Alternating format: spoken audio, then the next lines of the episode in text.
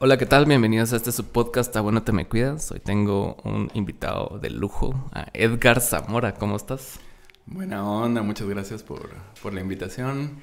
Eh, bien, bien, todo bien ahí, mira, pues, como siempre corriendo, pero... Sí, ah, ahí, me estabas contando todo lo que haces y sí es bastante trabajo, o sea, entre la universidad, la radio y, todos esos rollos.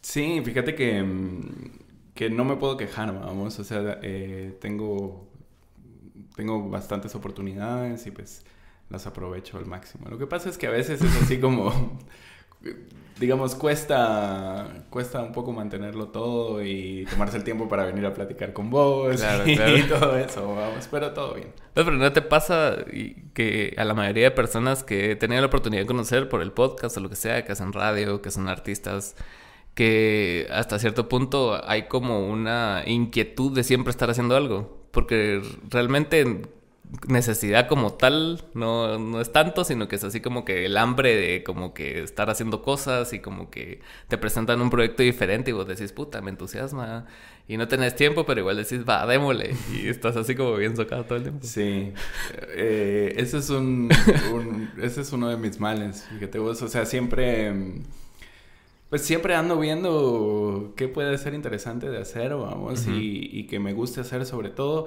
Digamos que eso es un poco aparte del trabajo, ¿va? Como que el trabajo te tiene súper súper lleno, o por ejemplo, sabes que son cosas que definitivamente tenés que hacer porque si no, no te pagan, ¿verdad? Em, pero, pero de ahí de repente vienen y te dicen, vos, mira que tal vez, eh, no sé, puedes eh, ayudarme a hacer no sé qué del video porque cualquier cosa. Y pues uno se ve tentado. O si de repente se ve así como, quizá no tenía el tiempo suficiente para, para comprometerme a esto. Pero, pero bien, o sea, muchas de las cosas y de las oportunidades, al menos eh, en, mi caso, ¿verdad? que, que, se han abierto o, que he tenido, digamos, a lo largo de, la, de mi carrera ha sido un poco también por hacer cosas de gratis, vamos, por hacer cosas que salen en el momento y por aprovechar oportunidades que se presentan en el momento y, y así va. Es que muchas veces pues, haces cosas y realmente no, o sea, no, tenés expectativas de lo que pueda pasar realmente con eso, pues, o sea, no es, siento yo que es como tal el amor a lo que estás haciendo, que es, vos tomas una oportunidad porque te parece de agua la oportunidad, no necesariamente porque te van a pagar bastante o, o no te van a pagar, pero después, en cinco años, gracias a esa oportunidad, como que se te abrieron caminos. Me imagino que así ha sido parte de tu trayecto, ¿no? Sí, sí, cabal. Fíjate que eh, el trabajo que tengo ahora, por ejemplo, es un, poco consecuencia de, de, un proyecto de radio que teníamos hace, hace mucho tiempo que se llamaba El Circo del Rock. y, y, ese, ese trabajo como que tuvo mucha repercusión en, en eh, digamos, en la credibilidad de, de, quienes participamos en ese, en ese proyecto y en la digamos, quizás está mal decirlo, pero yo sí creo que fue un, que fue un proyecto pionero en, en, su momento y que rompió un montón de paradigmas y un montón de, de, estereotipos sobre cómo tenía que hacerse radio, ¿verdad? Nosotros hicimos radio completamente diferente y eso, pues a, los años, digamos, tiempo después, pues ha resultado en en un montón de cosas más que, que he podido hacer, eh, lugares a los que he podido viajar, artistas a los que he podido conocer o, o gente a la que, con la que he podido hacerme, hacerme amigos o amigas, ¿verdad? Y entonces, eh, digamos, ese proyecto tuvo eso en particular, caballo que vos decís, sí, el Circo del Rock, digamos, nunca ganó un solo centavo, al contrario, era así como... Eh, un poco lo hacíamos por amor al arte y después yo, por ejemplo, en esa época me puse a dar un, clases en un colegito porque necesitábamos plata para mantenerlo y era así como me pagaban el, el cheque y se iba directo a las cuentas del circo a pagar gastos y a pagar todo porque pues siempre fuimos o tratamos de hacerlo todo muy muy profesional. Sí, claro, es que sí, yo siento que sí, cada vez lo estábamos hablando antes de entrar al aire, de, de que en, el momento que lo estaban haciendo, parte importante de, del por qué fue exitoso fue que fueron de los primeros que lo estaban haciendo, pues, y, no sentiste como cierta resistencia, como en, los medios tradicionales, como de la radio, porque yo he visto bastantes críticas, ponente ahorita con, con los podcasts y cosas así, y siempre que viene algo nuevo, como que en, masa, como que la Mara viene y, tiene resistencias en un inicio y después es así como que ya forma parte de la cultura y ya, ya es normalizado. Fíjate que no fue tanto así, porque yo siento, hubo dos, dos factores importantes, ¿verdad? Cuando fue lo del Circo del Rock. Primero que cerraron la, la única radio de rock en FM, que era, que quedaba, ¿verdad? Que era la marca. Entonces, y eso fue como un día a otro, ¿va? Sí, así. literalmente de un día a otro. Ajá, sí, viernes había una cosa y sábado reggaetón. Ajá, ya era reggaetón. Y era reggaetón, ¿va? No pudo, no pudo haber sido así como pop o no sé, una cosa así, música vieja, no, reggaetón, ¿va? Así como el máximo enemigo del rock. eh, y pues, digamos, no, yo no lo sentí tan así porque, eh, bueno, acababan de cerrarlo y, y luego pues salió la oportunidad o estuvimos trabajando, realmente lo trabajamos durante un, tiempo previo a cuando salió, la, radio salió al aire el 20 de mayo del 2008, pero lo veníamos trabajando desde, desde el 2000, desde el 2007 finales. Y trabajamos un montón para poderla sacar al aire y de la forma más profesional posible. Y cuando salió al aire, no siento que haya habido resistencia por parte de las personas, digamos, porque de repente había una opción diferente, digamos, por, por internet para, para, escuchar rock y era algo que ya llevaba un tiempo de que no, de que no había y, y, eso creo que nos ayudó, digamos, en la parte más del público. Eh, y de los medios de, de otros medios de comunicación y así, pues digamos a los seis meses se nos acercó una de esas cadenas grandes de radio y nos dijeron así como, miren, eh, pues queremos que seamos aliados y no sé qué. Y entonces en las mantas del Circo del Rock tienen que poner nuestro logo y no sé qué. Y pues la, la verdad es que no quisimos no quisimos manchar un poco la. De parte era como bastante. La, la, idiosincrasia era como así bastante rebelde, pues. O sea, no era como de venderse al. Claro, claro. E, era, era rebelde. Luego, luego también había que pensar. Tal vez éramos demasiado rebeldes, Porque luego también viéndolo en retrospectiva, ¿no? No sé si de repente también haber pertenecido a un grupo, digamos, un poco, pues una empresa así enorme, tal vez no pertenecido, sino haber sido aliados o hacernos aliados, digamos, de esta empresa enorme que no tenía ni idea de cómo se hacía una radio en Internet y yo creo que por ahí iba el asunto, ¿verdad?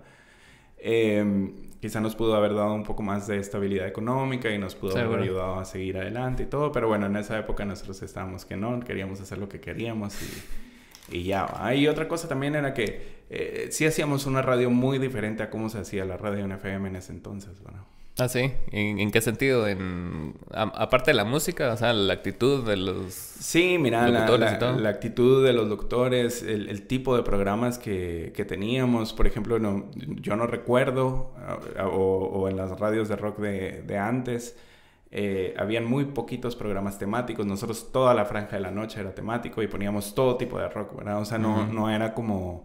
Y géneros afines. Entonces no era como que, digamos, un, eh, un, espacio donde no iba a sonar viento en contra o el clubo, por ejemplo, que eran un poco la línea más pop, pero tampoco íbamos a censurar a Pantera o a Slipknot, o sea, digamos, como que sonaba todo el espectro y si había reggae, había reggae, y si había ska, había ska, y entonces como que teníamos todo, todo muy amplio. Y toda la parte de abajo, o sea, todas las, las últimas franjas, digamos, había un programa de rock cristiano, por ejemplo. Mm. Había un programa solo de rock femenino. Imagínate, o sea, en esa época nadie hablaba de esas cosas.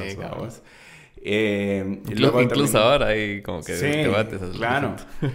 y había otro programa de solo de metal, había otro programa solo de música en español, habría, o sea, digamos como que lo teníamos como más así, teníamos una cosa como de historia de rock, eh, la forma como conducíamos no era tan, tan locutor, ¿verdad? Sino era más como que un cuate que te está hablando y que, y que pues también le llega la misma música que a vos.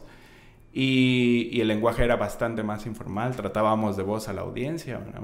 y en, en, ninguna, en ninguna radio acá en esa época, eh, de ningún tipo te trataban de voz, pues todo era tú o usted, estimado oyente, ¿va? Em, y bueno, la producción también era completamente diferente, o sea, tenía sonidos de circo, no sé, era como, tenía otro, tenía otra vibra, siento. Sí, seguro, sí, es que sí. Es que yo siento que eh, esos momentos que, que como marcan tendencia, digamos, hasta cierto punto, es así como que porque son realmente disruptivos con lo que viene sucediendo, pues pasa en la música, ponente, o sea, como en los noventas cuando estuvo el grunge y todo ese rollo, era, algo completamente distinto y nuevo y vos decís, a la puta, esa mierda sí está wow. Sí, sí, sí, cabal. Igual, igual ahora creo que el, el, éxito del internet ha sido como la informalidad también, pues, o sea, como que la Mara ya se cansó de ver al pisado todo guapo ahí en Televisa, y el presentador así todo perfecto y todo toro y grandote, ¿va? sino que ahora la Mara ve a cualquier pisado en, en, internet y le llega y es más cuestión de que mientras más diferente sea el cerote o hable diferente, más resonancia tiene con la audiencia. ¿va? Cabal. Sí, como que como, como, como que en internet se, se, encontró un espacio como para liberar pasiones, ¿verdad? Como que la gente también puede encontrar ahí lo que le gusta y, y cómo le gusta y así. Y yo creo que en el momento fue, fue bien aprovechado eso, ¿no? Fue como muy bien aprovechado el, el nicho de, personas que les gustaba el rock. Entonces, pero sí, también puede ser peligroso, o sea, como, como, como este trip de QAnon. No sé si viste la última de Batman. Sí. Que tienen como una... Que, hacen como un su QAnon, así como criticando lo ah, que había pasado, que tenían como su página así, web oscura, donde la Mara sí deberías usar armas tal y tal. y que la Mara sea consejos así, es bien turbio. sí, sí, sí. E-, esos grupitos que se empiezan a armar así como en Reddit y, o sea, puede ser para bien como en el caso que fue el año pasado de GameStop, ¿te acuerdas? Ah, sí, que compraron las acciones. Ajá, ajá, y que aquí se delató todo, pero también puede ser algo bastante peligroso, pues, ¿no? Sí. Esa libertad tan grande que tiene la Mara ahí adentro es así como que... Ah, Sí, sí, tiene sus, tiene sus altos y bajos. Justamente trabajo en... Eh, mi trabajo es justamente eso, como un poco eh, enseñarle a las personas o, buscar estrategias o, idear métodos, digamos, para que las personas puedan hacer un uso un poco más crítico de los medios de comunicación y de las redes sociales. Pero sí, eh, digamos, un poco va hacia eso, ¿no? Va hacia que nos enseñan a, a ver a ambos lados de la calle para cruzarnos la calle, nos enseñan a leer, nos enseñan a escribir, eh, nos enseñan a hacer un montón de cosas, vamos, y, pero no nos enseñan cómo leer o cómo, cómo usar los medios de comunicación y estamos todo el tiempo rodeados de medios de comunicación, vamos. o sea, desde, desde el internet hasta una valla que viste cuando ibas caminando, hasta la radio cuando vas en tu carro, o hasta la televisión o el Netflix, o sea, digamos, todo el tiempo estamos rodeados de medios de comunicación. Y es un efecto fuerte, o sea, no, no, es cualquier cosa, o sea, no es así como que, ah, viste, tal vez algo ahí, esta botella por ahí, y fue así como que, ah, ok, no pasa nada. No, no, o sea, es, es, información bien agresiva, o incluso cuando estás en tus aplicaciones gratis, es así como que la cantidad de anuncios que te salen y de la nada una cosa de maler ahí, vos dices así como que, ah, va, está bueno, lo ignoras, pero se, se queda ahí, man, así que es como cuando ves Fight Club al inicio y, y te aparece ahí el Ah, ah, sí, sí, sí, sí. que aparecen los penes en la... Que ese era su trabajo, como hacer... meter mensajes subliminales en la lica. y, y, y, y, sí cambia y moldea la cultura, pues. O sea, como, como estamos hablando del, de los chavos estos de cervecería 14, ¿va? O sea, que, que poco a poco vas, como, vas viendo cómo se van inmiscuyendo en, en diferentes áreas donde...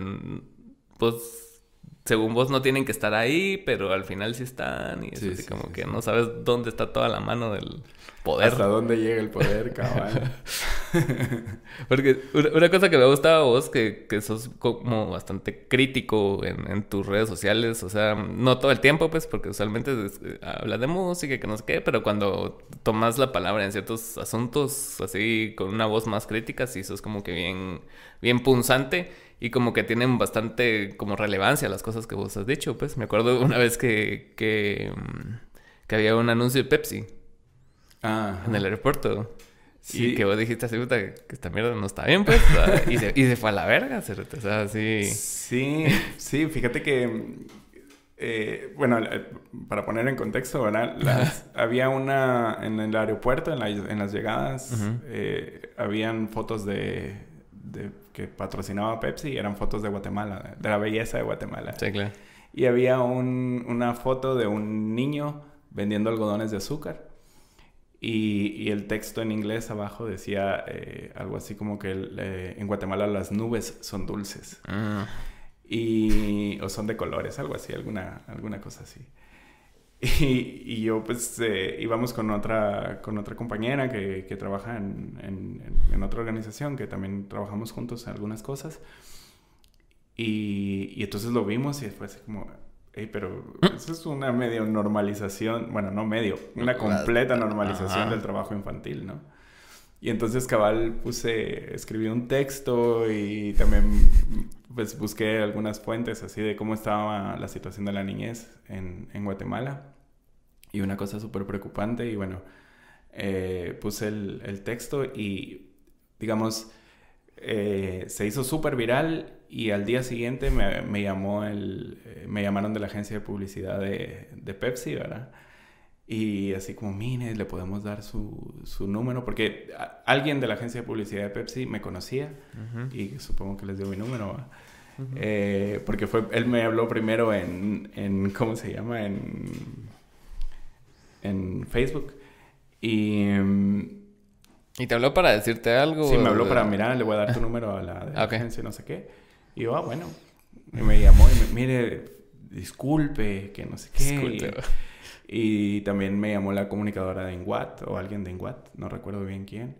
Y yo le dije, es que a mí no me tienen que pedir disculpas, pues. O sea, yo, yo puse, o sea, no me ofendió a mí, o sea, eso me ofendió a todo el mundo. Y entonces como que al rato me mandaron una, una foto. Bueno, esa noche me mandaron una fotografía eh, de que ya habían bajado la, la valla, como la, la, foto esa, y la quitaron. Y me pareció interesante, ¿verdad? Porque digamos, ahí cuántas personas, por cuántos filtros tuvo que haber pasado eso. O sea, estamos hablando de guatemorfosis, ¿verdad? o sea, esa, esa, cosa de Pepsi y que se les haya pasado una cosa tan turbia, porque es turbio. Sí.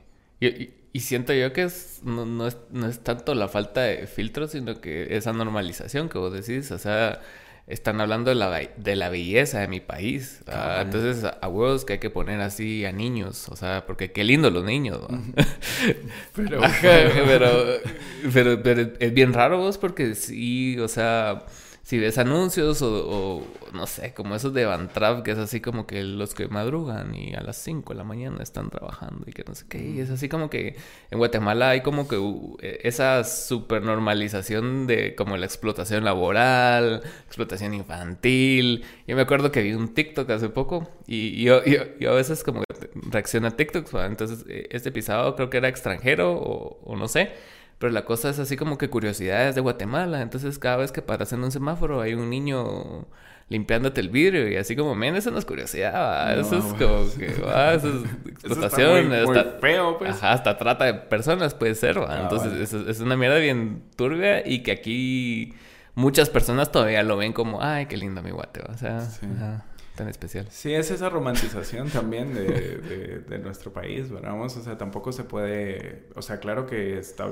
está bien no ignorar las cosas chileras, ¿va? No, sí. Pero, pero tampoco está bien eh, ignorar por completo que, que sí es una mierda, pues, o sea, que sí hay un montón de cosas que no están funcionando bien y que se pueden arreglar o que se deberían de arreglar porque al final de cuentas pues estamos de alguna u otra forma pagando impuestos para que hayan personas encargadas de arreglarlo, ¿no? Exacto. Pero bueno. Y sí, e, e, es, e, es, es, bastante preocupante en el sentido, ponete, porque, o sea, cuando ves los anuncios de Pepsi y ves como las reacciones de Twitter, es como un semillero de, de tirar por todos lados. Entonces, pero según vos es un síntoma del país y realmente la mayoría del país sí le gustan ese tipo de publicidades. Si no, no, lo harían. Ajá, entonces marcas fuertes como Pepsi, como Arjona, eh, no sé, o sea, que Mara, que vos decís que, ah, ya, ya, es obsoleto, ya a nadie le gusta eso. O sea, e, esa es la realidad del país. O sea, por eso queda Yamatei, por eso queda Jimmy Morales. O sea, porque estamos alimentando a esas personas que le gustan ese tipo de cosas, pues. No, por, por, eso también los canales nacionales, los canales de televisión abierta nacionales que son súper malos, eh, siguen siendo los de mayor rating, pues. O sea, la gente los, los sigue viendo un montón. Sí, yo, yo tengo un cuate ahorita que está mm, bien, bien metido ahorita en, en, un, en un grupo y ese grupo es como tiene un management bien fuerte, entonces lo llevan a bastantes canales y cosas así. Y, y, lo ves y, y, lo ponen a jugar así en piscinas de... No sé, sea, ¿me entendés? Entonces es como un entretenimiento hasta cierto punto no tan de alta calidad, pero es a ser lo que consume la mayoría de personas, pues, aunque tu burbujita no lo consuma, no quiere decir que más allá de ella. Cabal. Sí. Cabal, sí, no, ese es, ese es un, un, tema. Fíjate que cuando nosotros teníamos Cabal el Circo del Rock, nos invitaron a un programa en, ahí, en Canal, no me acuerdo si era 3 o 7, pero era un programa juvenil que tenía, que habían los sábados. Ok. Mundo Joven. ah, ya. Y, o sea, increíble, pues, o sea, fuimos y todavía seis meses después seguíamos recibiendo mensajes de gente que nos había visto ahí. O sea, ese nivel de exposición, digamos, pues eh, muy, muy pocos, o sea, muy pocos tienen ese nivel de penetración, ¿verdad? Y no solo eso, sino que eh, ahí entra el problema que vos decís, ¿verdad? Estamos hablando de estos canales súper eh, poderosos, súper grandes, pero no, no solo es la calidad del entretenimiento, ¿verdad? Sino también es la, la calidad de la información que después publican, ¿no? O sea, en los noticieros y todo eso, y digamos, cómo, cómo un poco eh, tuercen o, manipulan, digamos, lo que está sucediendo un poco para favorecer al gobierno de turno, que, pues, sea quien sea, siempre es un poco hacia ese lado. Claro. Sí, y, lo, lo, peor es que ahora con, cosas de, internet, o sea, tantos medios independientes, o sea, eh, ya, ya las cosas es más difícil esconderlas, pero aún así parece que, o sea, sí lo, o sea, no lo logran esconder, pero logran llevar por lo menos el control de la narrativa hasta cierto punto. Y, eso es bastante importante, pues. O sea, quien lleva la narrativa es quien para contando la historia al final, ¿no? Sí, sí, sí. Y peligroso. Ajá. Bastante peligroso. sí. Y, y en tu trabajo de, de, estar así, tanto en la radio, me contaste en 1850, en Sónica, entonces, siempre te has movido como que por una línea más como poco tradicional, ¿va? ¿Cómo ha sido tu, tu crecimiento y cómo desarrollo en, ese, en esa faceta? Sí, fíjate que yo, yo empecé a trabajar en medios de comunicación en, eh, colaborando para una revista que se llamaba Magazine 21 en, en siglo XXI. Hace ya bastante tiempo, o sea, pues siglo XXI ya no existe, vamos. Y, era bueno. su destino fue fue bastante turbio al final. Sí.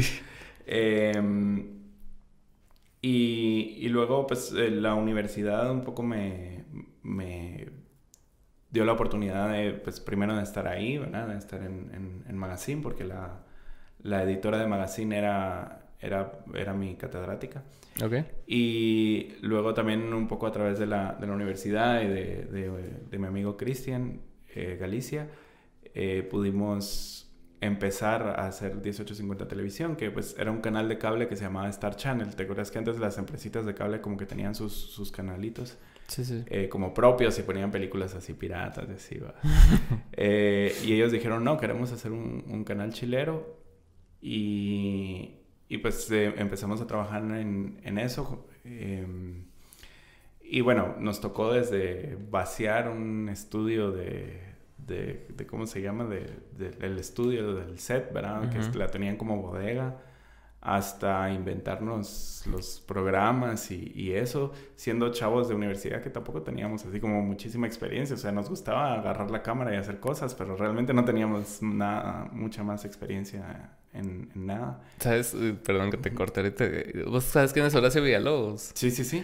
Va. Eh, yo hace poco lo vi en un podcast, en el podcast de Alex Fernández. ¿Conoces a Alex Fernández? Sí, sí. El comediante. Ajá. Entonces estaban hablando acerca de sus días en Telehit. Entonces el, el pisado tenía buenos programas en Telehit, pero el programa más exitoso que tuvo fue desde Goyola, Gayola, algo así era que sacaba chicas trans y como que de la comunidad, y era como un programa así bien diverso, así a inicios del siglo, era así como que... Puta. Bastante ajá. contestatario para la época. Mucho, ajá, y salía una chica travesti así vestida de del papa, cosas así. sí, entonces Pero la, la, cosa era de que, eh, siendo de Televisa, Telehit, eh, ellos le dijeron así como que va a usar el equipo, pero, o sea, no, no, no no le dieron apoyo, sino que solo era así como que ahí están las cámaras y vos armas tus sets y hacete verga, ¿va?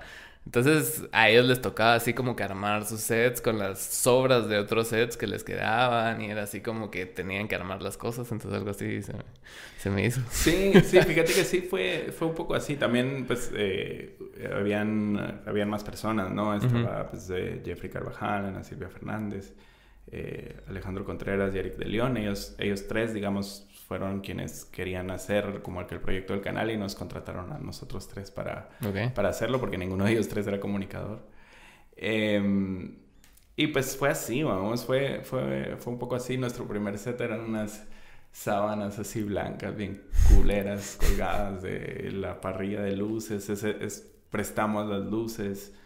Em, y luego fue un programa de Andrea Henry especial del mm, Día de la Madre. Andrea no, nunca había estado en vivo en la televisión y hasta se puso a llorar de los nervios y estábamos regalando unos kits de belleza. O sea, fue un inicio, fue un inicio muy... Turbulento. Turbulento, pero muy divertido también, vamos, y que, y que aprendimos un montón. Un poco también, eh, al principio la idea era hacer como un canal tipo, pues más de variedad, vamos, o sea, como más, más adulto.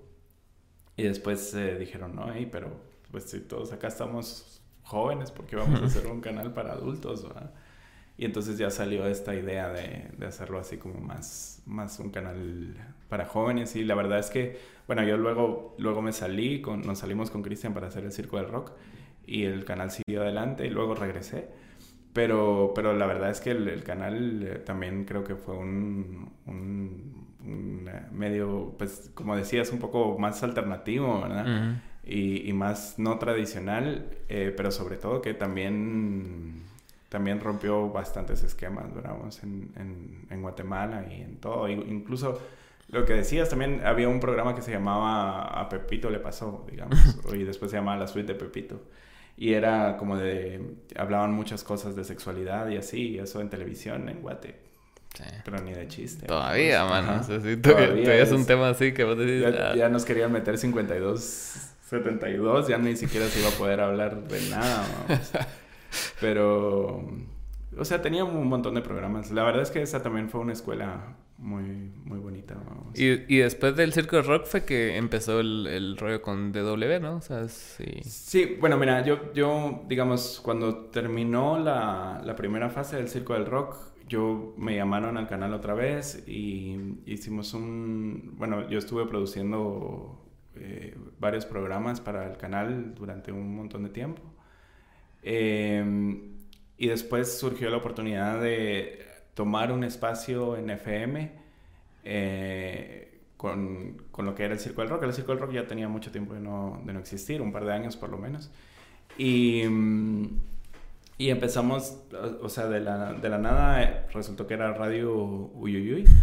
Y entonces, eh, eh, que era un desastre de radio, ¿no? O sea, tenía reggaetón, tenía cumbia, tenía, estábamos nosotros en las tardes, habían unas chavas de psicología, había unos chavos ecologistas, había eh, banda, había, era un rollo, era un revoltijo. Yo me acuerdo que era como ranchera, ¿no? También, es, en, en, mucho tiempo fue como ranchera, pero digamos, al menos cuando nosotros empezamos ahí,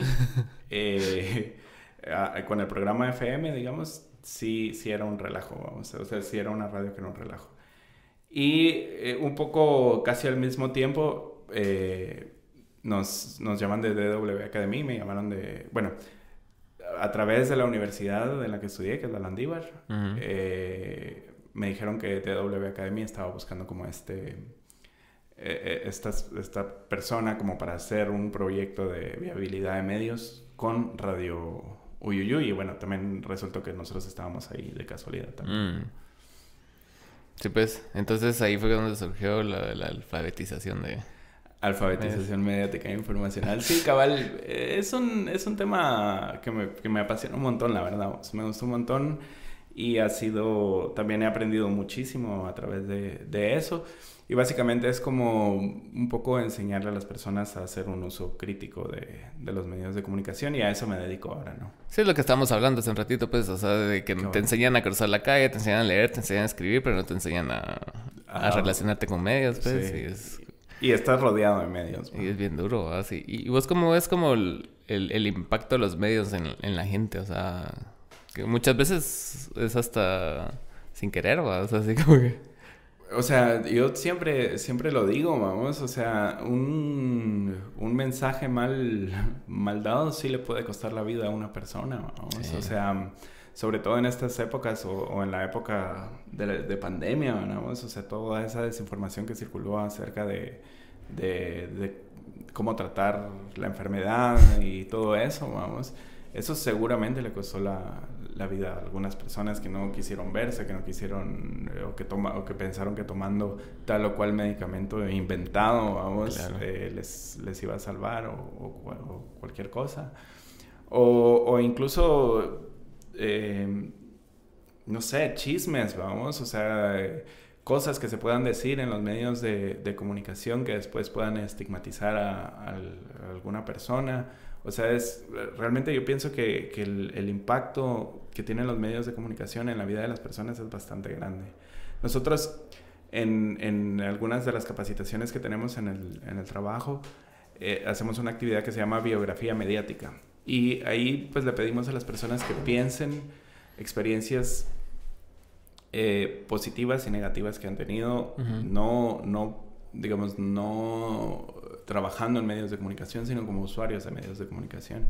Y hay testimonios súper fuertes, ¿no? O sea, gente que ha tenido que cerrar sus redes sociales porque los acosan por X o Y cosa, o, digamos, hay, hay, cosas como muy, muy fuertes ahí, ¿verdad? O por ejemplo, eh, cosas como, como que los medios de comunicación aquí hayan dado a, a, a conocer el nombre completo y casi que hasta la dirección de la persona que fue la primera infectada de COVID acá. O sea, hay, hay eh, testimonios de esas personas que es así como, bueno, la comunidad nos exilió, pues, o sea, no podíamos salir, nos miraban feo, nos acosaban, nos no sé qué.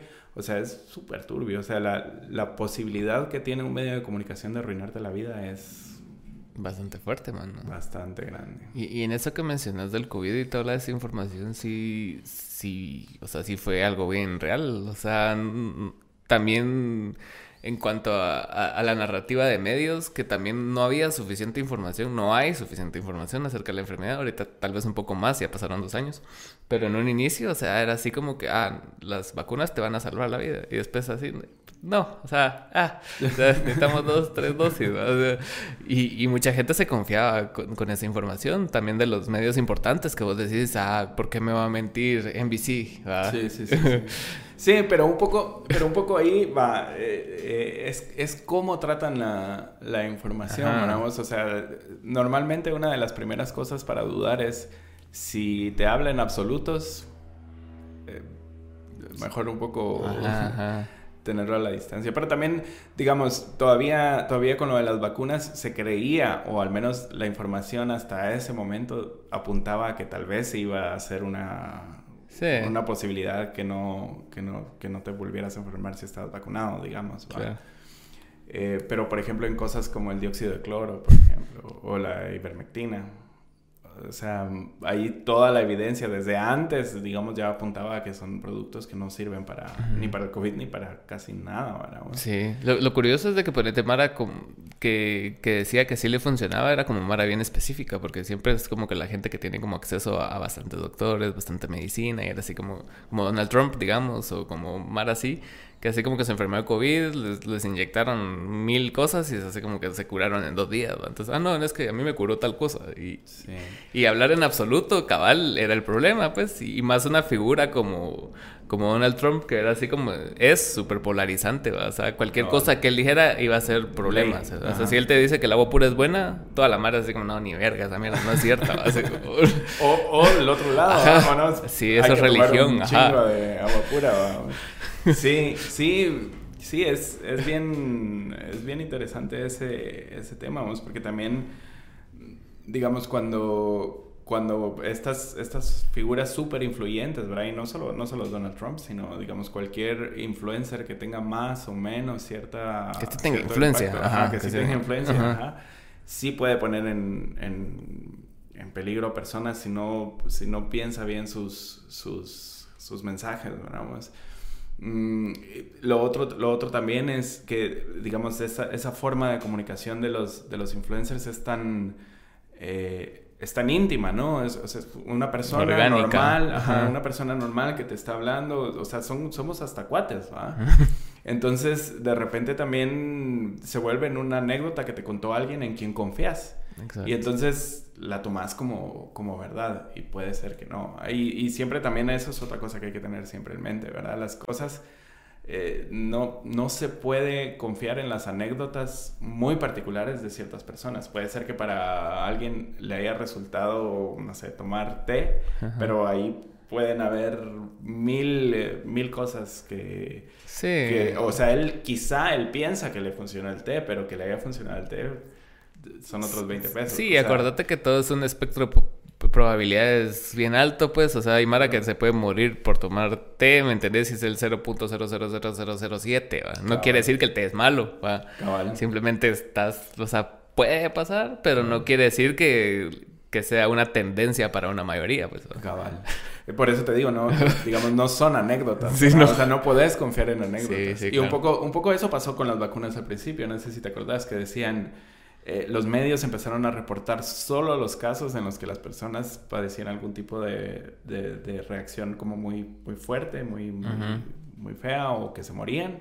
Eh, pero eran cinco casos en 11 millones, vamos. Pero bueno, son los cinco casos que reportaron. Bueno.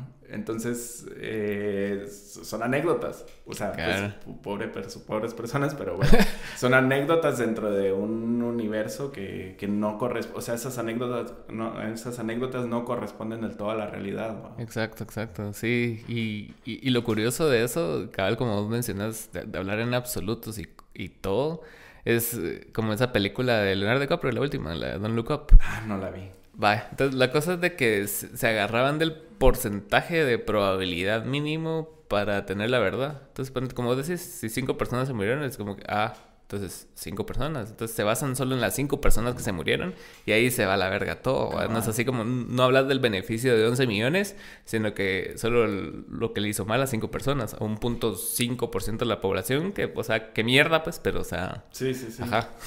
pero lo que pasa es que también, y esa es otra cosa, ¿verdad? que hay que tener en cuenta que los, los medios sí buscan. Eh, la nota. Eh, buscan una cosa, un, regreso económico y la mejor forma de tener ese regreso económico es más clics.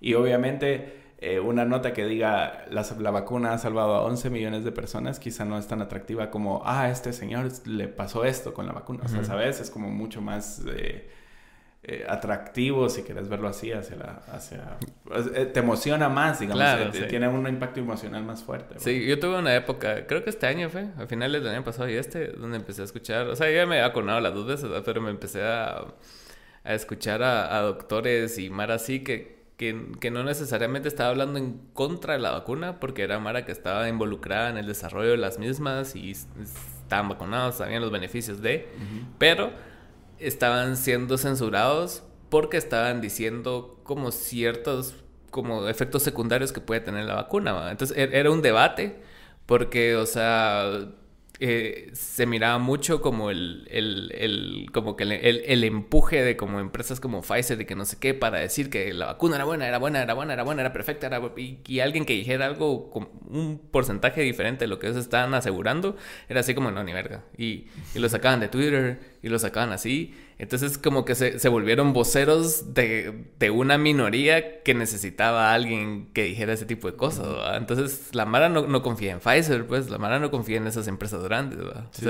Entonces que alguien venga y, y, los critique y encima los censuren por criticarlos es así como, ah, la madre, este es mártir, este es héroe. Sí.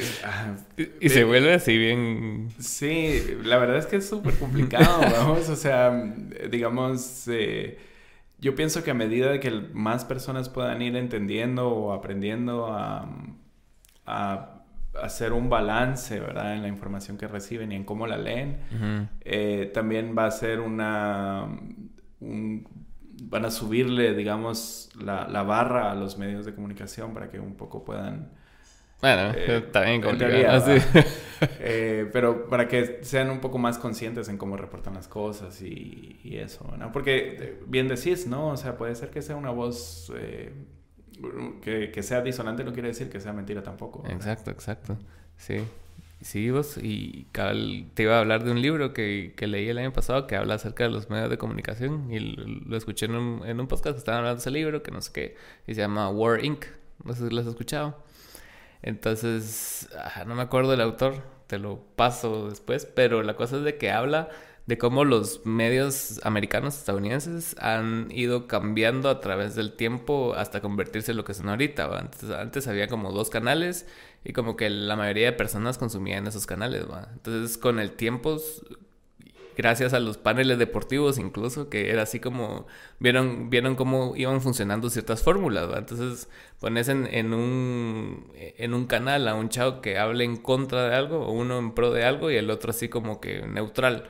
Entonces es, esa discusión y ese antagonismo causa más interés en las personas, pues porque ya cada uno representa una parte diferente de la población, ¿va? Entonces ya después se dividieron como en dos canales fuertes en Estados Unidos, como MSNBC y Fox.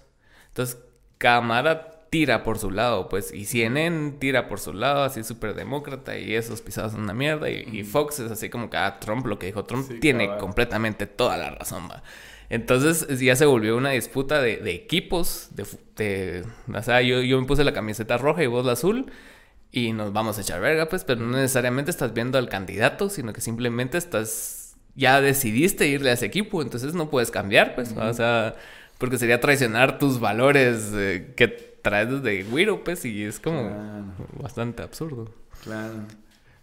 Interesante, me, me, llama la atención. está cool. Y, y, hablaba acerca también de por eso quedó Trump, porque Trump en, como que, que, como se fue moldeando la, la, forma de ser político. Entonces Obama era el político cool, que salía en todas las entrevistas, se tomaba una chela con voz y toda la mara, la marca, inteligente, seguro, estoy en Harvard y va. Y decía todas las respuestas correctas.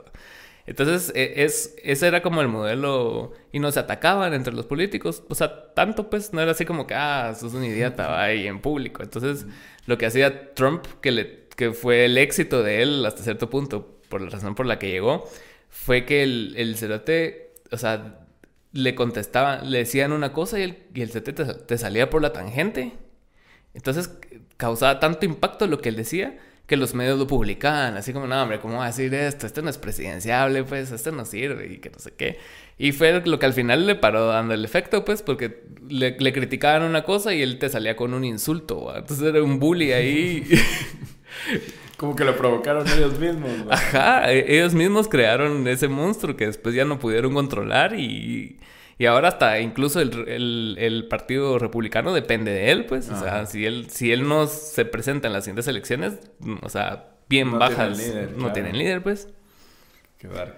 Qué, loco, sí. y, y, responde a todo eso que estamos hablando, el clickbait de, de, de dar la nota, de poner así como que algo, algo que impacte y que la Mara le dé click porque te gustó el título y, o sea, y, se está volviendo una cultura de leer títulos, no de leer los artículos. Que eso es otra cosa importante, O sea, leer el tweet no quiere decir que estés enterado de qué pasó, O sea, el tweet es para que le des clic, Entonces, un poco te puedes quedar con una idea equivocada de qué es lo que realmente dice la nota, Claro, sí. ¿Y ahorita qué planes tenés para tu vida? Porque estás también en la agencia Ocote, ¿no? O sea... No, no, bueno, eh eh, hicimos, he colaborado con, con Ocote en algunas, ah, en algunas cosas, eh, bueno, en los foros en los que vos estuviste. Eh, y bueno, he escrito algunas, algunas cosas también que, que, me han, que me han contratado para escribirles. Em, pero, pero digamos, somos, somos brothers, ¿vamos? O sea, me, con, con los de Agencia Cote, buena onda. Saludos. La, verdad es nada, bien cool. Sí. Y, mm, y bueno, ahorita pues estoy, estoy enfocado en el, en el trabajo que estoy haciendo. Me gusta dar clases, doy clases en la universidad y eso me gusta un montón también. Em, y bueno, eso, la verdad. Tengo, tengo este, este proyecto más eh, personal, ¿verdad? que es un podcast de, de música, pero me, me, gusta un montón la música. Y que empecé porque me operaron de la rodilla hace como dos, tres años más. ¿Qué te operaron? El menisco. Ah, qué va. Y estaba acostado en la cama, solo moviendo así el mm. pie, ¿va? porque, porque había que hacer circular la sangre o algo así, era la instrucción del doctor. Y estaba a punto de perder la cordura, entonces me puse, me puse a, a escribir de música o a pensar sobre música. Y se me ocurrió que podía hacer esto. Hice un demo, se lo pasé a dos, tres personas. Y para la pandemia, cuando nos encerraron por pura salud mental, eh, empecé a hacerlo. y bueno, llevo 10 episodios, pero eh, realmente no, o sea, digamos, cuando, cuando tengo chance, ¿va? Que, en estos días es casi nunca. Eh, cuando tengo chance, pues me pongo, me pongo a hacerlo y eso, pero me gusta, o sea, me gusta un montón la música, entonces me gusta, me gusta hacer eso también. Esos podcasts así se me hacen bastante retadores, ¿vos? O sea, porque ahorita, yo en este podcast, o sea, depende del estímulo del invitado, entonces así como que, pues, va, o sea, puede, ir así como sin script y es así como que vamos fluyendo en la conversación y va. Pero así esos podcasts de Mara que los hace solos y que es prácticamente opiniones o, un rant o lo que querrás, ¿va? es así como que bastante bastante retador y sí, y sí necesita tiempo, pues, porque no vas a, ah, a sentar hoy aquí y voy a empezar a hablar, sino que, o sea, tenés que tener una idea. Sí, no, mira, este es, este es como más, eh, pues yo, yo siempre he sido súper fan de la música, vamos, entonces la, la idea es, es, como hacer una playlist o, o, yo voy haciendo una playlist en el, en el podcast, mm. eh, pero encontrando puntos en común, ¿verdad? Entre, mm. entre, una canción y otra y, y sin repetir artista, obviamente.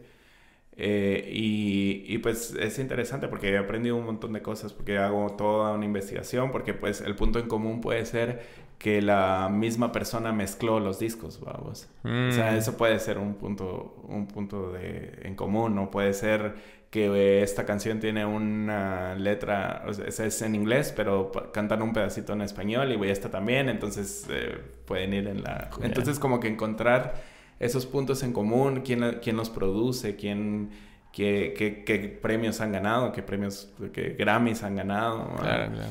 Eh, o con quién salieron de gira, o sea, este artista que sonó ahorita salió de gira con este que va a sonar después. Entonces, digamos, como ir encontrando esos, esos enlaces eh, y que es chilero también, ¿va? porque a mí que me gusta un montón la música, he descubierto música así, porque de repente empieza con una canción que, que, yo sí conozco y que sí me gusta, ¿va?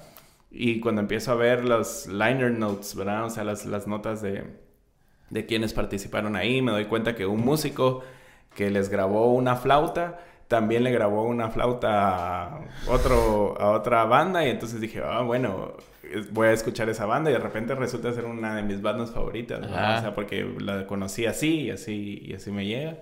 Entonces, eh, es, es, una cosa más para divertirme, vamos, para, me divierto haciendo la investigación, escuchando la música. A veces me tardo un montón, ¿verdad? Porque no encuentro... Un hilo ahí. Un hilo, ajá, y que, y que, sea una banda que realmente me guste, porque pongo la música que me gusta, ¿verdad? No, mm, no porque tengan algo en común la voy a poner ya, sino tiene que tener algo en común y sobre todo me tiene que gustar. Sí, sí, qué difícil. Sí, pero realmente a la, marca nos gusta la música, así es como descubrimos música, pues, o sea, descubrís el artista nuevo que te llega, digamos, o sea, y el que está ahorita pegando y después te das cuenta que él dijo en una entrevista, ah, no, es que a mí me gustaba Metallica de chiquito, entonces te vas a Metallica y después te vas a lo que le gustaba Metallica y te vas a la verga. Pues, cabal, y lees los créditos de las rolas, es así como, ah, puta, se lo produjo el mismo que estoy. Cabal. y, y, fíjate que también lo que me gusta es que antes, eh, pues yo, yo coleccionaba, bueno, colecciono discos, ahora, ahora estoy coleccionando más vinilos, pero mi colección es de, de CDs, vamos, pero en los 90 eran CDs. Sí. Eh, antes como que tenía el librito de los CDs y ahí estaban todos los datos, ¿va? y hasta los agradecimientos y también quién lo mezcló, quién lo masterizó, quién lo produjo, quién grabó no sé qué, en las rolas 5, 8 y 25 grabó no sé quién. Ajá, O sea, y esas, y esas cosas. Y ahora no lo puedes ver. O sea, si no lo buscas, no está. O sea, no, no va a estar en... El... Quizá en Spotify hay una opción ahí para ver quién produjo y eso, pero es, son tres datos, vamos. En, en, cambio, en esos libritos venía todo. Esos los agradecimientos me llegaron, vergo, porque era así como que el momento de la Mara, de así, a mi familia. y, y, me, y, me, llegaba a verlo porque por este lo, mirabas en, en bandas grandes, en artistas internacionales, tal, incluso en los de acá, ¿sabes? Y, sí, sí. Y cabal tuve así discos de, no sé, del tambor de la tribu, de viento, y era así como que, ah, mi familia, la familia Cabrera, la familia no sé qué, y así se iban a la verga los Sí, sí. Yo eh, me acuerdo que eh, Ricardo Andrade me, puso en los agradecimientos de... mm, del... eh, introspectiva. Y y te fuiste a la verga. No, pero es que, mira, pues, eh, me puso y se equivocaron en el momento de, Ah. de pasar los nombres y pusieron Edgar Solórzano. Ah, la verga. Y yo, ah. Qué fracaso. Sí, fracaso. Yo vi en vivo a Ricardo Andrade todavía. fue Sí, lo fue los primeros shows que fui aquí en el Domo. Cuando Aula 2.0 estaba así Ah, pegando y hubo un evento de... Cantó el himno, ¿no? En ese. Ah, no me acuerdo. No, eso, eso sí no me acuerdo. Me acuerdo del evento en general porque estuvo de host Kuno Becker, cerote. Así en el 2000, cerote. ajá. Y, Cuando y- se esforzaban en hacer eventos, ¿no? güey? Ajá, y, y fue aquí en el domo, entonces er- no sé cuál era el fin del evento, no, o sea, no sé cuál era el fin de, de ese evento, pero me acuerdo que estuvo Andrade, estuvo Extinción y Viento en Contra, no. bien variado. ajá, sí. Y me acuerdo que Viento en Contra tocaba y toda la madre así que sacándole la madre, como siempre. No, mano, pero Viento, Viento es. No, sí, una pues. bandona. Ajá. A yo, yo fui por viento, pues, porque yo era fan de viento. a esa Así edad, te ajá. llegaba. Entonces yo fui por ellos y fue así como que, ah, a mí sí me llegan y toda la mara, ah, y Andrade, y que ya sabes cómo la mara acaba. Y, y después que tocó Extinción, la mara se fue a la verga, pues, o sea, hasta Ya ni siquiera los escucharon. Ajá, y, y al final tocó Andrade y, y yo me quedé así como que, puta, que talega este cerote, pues, o sea, sí, sí, Sí, no. tenía personalidad, ¿no? Sí, sí, además cantaba súper bien en vivo. Ajá. Y... Sí, no. Aquel muy talentoso, una lástima, la verdad. Sí, la verdad sí, pero buena onda por estar aquí vos. No, hombre, gracias. A ver si hacemos una segunda parte más larga. Sí, no, vos sabes. Cuando, cuando, cuando querrás, me decís y yo te digo cuando pueda. no, no, perdón, perdón que me tardé un montón en venir porque Alan me había invitado desde hace un montón de tiempo. Y así como, va, pero dame chance. Así, No, casi como un año, ¿no? Aparte cuando te invité también estaba como el, el rollo de las vacunas y que la mara todavía no estaba saliendo y Sí, era así sí, como sí, que yo todavía no me he vacunado y no sé y toda la anda así. Sí, sí, sí. Sí, pero buena, buena onda por, por aguantarme. y por la invitación, vos. Muchas gracias. Gracias por venir y gracias por ver.